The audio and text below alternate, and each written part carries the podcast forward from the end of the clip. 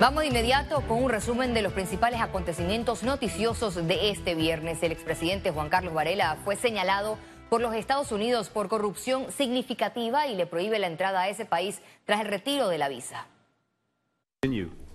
El secretario de Estado de Estados Unidos, Anthony Blinken, anunció la designación del expresidente Juan Carlos Varela como inelegible para ingresar a dicho país norteamericano. La acción obedece a los actos de corrupción por recibir coimas a cambio de otorgar inapropiablemente contratos a Odebrecht cuando estaba en el poder. Nosotros lo que podemos eh, destacar es que cada país, es soberano respecto, a, respecto a, quién acepta o no dentro de su territorio, a quién le emite o no una visa.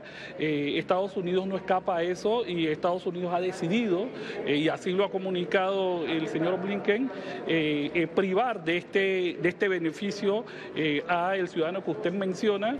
La medida de Estados Unidos se da justo en medio del caso de Brecht en Panamá, donde Varela fue llamado a juicio por la presunta comisión del delito de blanqueo de capitales, donde podría recibir una condena de hasta 12 años de prisión.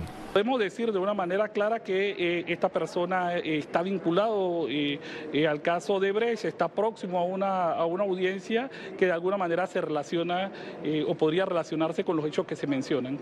El abogado internacionalista Francisco Carrera explicó que la ley de asignaciones del Departamento de Estado, operaciones extranjeras y programas relacionados se extiende a sus familiares inmediatos y en general. El mensaje de Estados Unidos es claro queremos afectar a los políticos que determinamos que tienen eh, eh, actos de corrupción, están involucrados en actos de corrupción.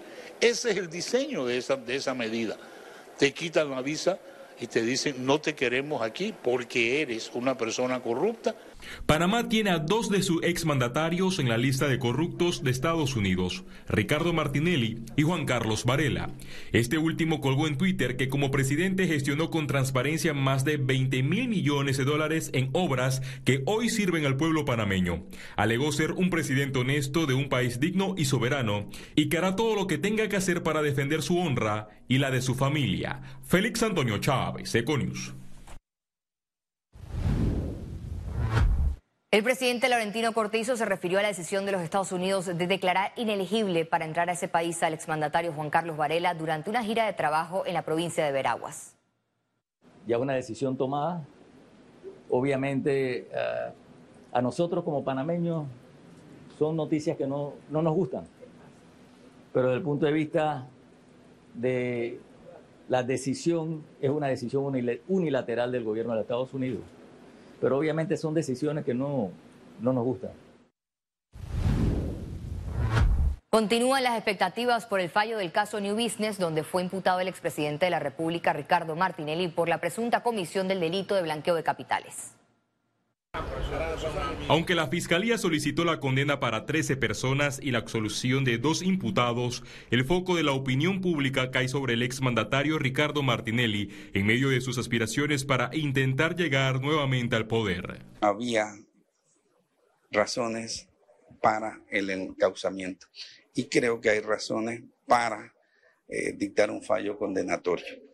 El Ministerio Público es de la tesis que existe un grado elevado de responsabilidad por parte de Martinelli por la compra de la editorial Panamá América con fondos del Estado triangulados a la cuenta canasta New Business Service, que registró 43.9 millones de dólares en los últimos 15 días del año 2010. Los defensores todavía pueden interponer más recursos en el proceso.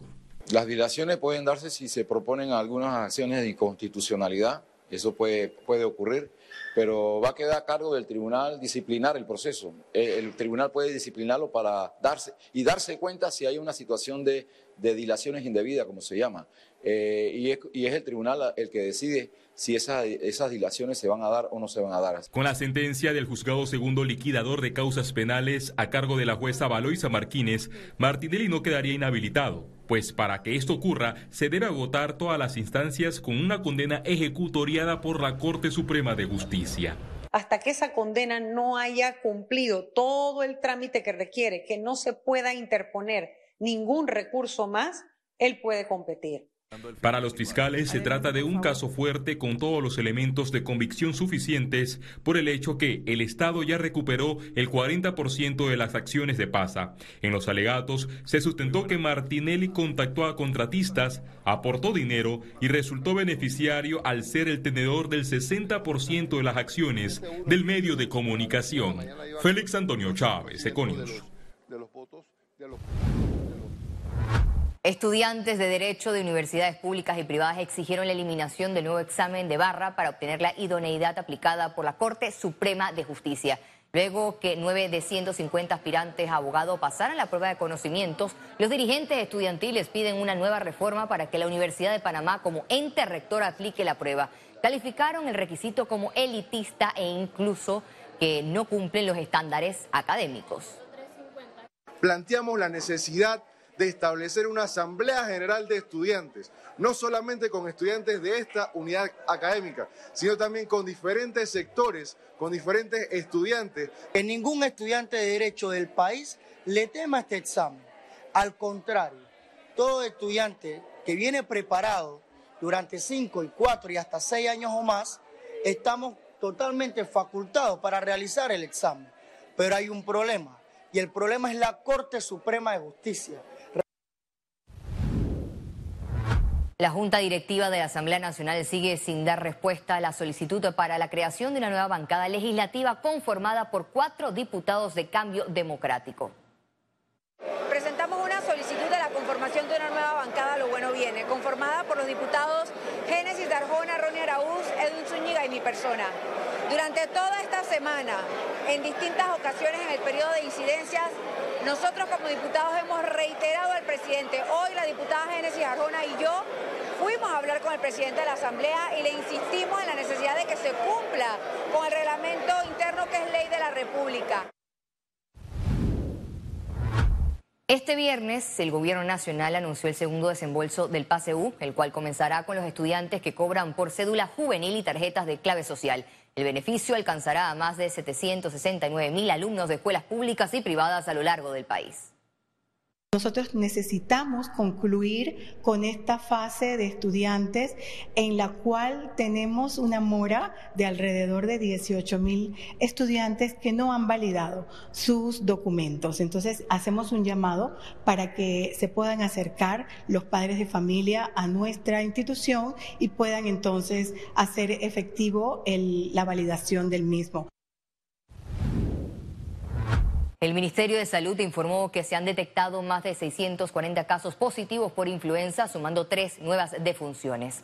Según la entidad, ninguno de los fallecidos se había aplicado la vacuna contra la influenza. El programa ampliado de inmunización aplicó del 12 de abril al 10 de julio un total de 1.180.646 dosis. Greatness Center, in partnership with Franklin Covey, construimos un mundo mejor a través del impulso a personas y organizaciones a liberar su potencial, a transformarse para trascender. Presenta Economía. Más de 17 mil negocios iniciaron operaciones en el primer semestre de este 2023, lo que refleja un dinamismo en la economía del país. El primer semestre del 2023 reflejó cifras en positivo respecto al movimiento económico en el país. Así lo confirmó el ministro de Comercio e Industrias, Federico Alfaro. En el 2022 crecimos a 10% de Producto Interno Bruto. Nuestras exportaciones aumentaron en comparación con el año anterior, en los primeros seis meses, casi un 30%. Eso es un récord en incremento de importaciones no de materiales metálicos, porque es importante hacer la diferencia entre exportaciones de cobre y productos de no de cobre. Experimentamos un récord nunca antes visto desde el 2010. Experimentamos un récord en el movimiento de carga eh, de importación, exportación y reexportación en la zona libre de Colón. Experimentamos un aumento en nuestros pasajeros en el Aeropuerto Internacional de Tocumen. Adicional, también incrementó el movimiento comercial y de negocios en Panamá. Entre enero y junio de este 2023, el Ministerio de Comercio e Industrias aprobó la apertura de 17.037 avisos de operación. Yo creo que las políticas que nosotros hemos sentado post pandemia, ahora estamos viendo los réditos de esas políticas. Y por eso justamente es importante continuar mandando ese mensaje a la comunidad internacional de que Panamá continúa siendo un país importante para la atracción de inversión extranjera. Según organismos internacionales, Panamá cerrará el 2023 con un crecimiento económico mayor al 5%. 5%. Ciara Morris, Econews. La Asociación Panameña de Ejecutivos de Empresas de Cirapede realizó un foro logístico en el que discutieron sobre el desarrollo de nuevos negocios para la integración logística nacional intermodal. El foro contó con la participación del ministro de Obras Públicas, Rafael Sabonge, en el panel sobre los avances del transporte terrestre como actor principal de la cadena logística. Sabonge informó que este gobierno ha invertido 1.600 millones de dólares en mejorar las vías y carreteras del país sin incluir proyectos de la modalidad asociación público-privada.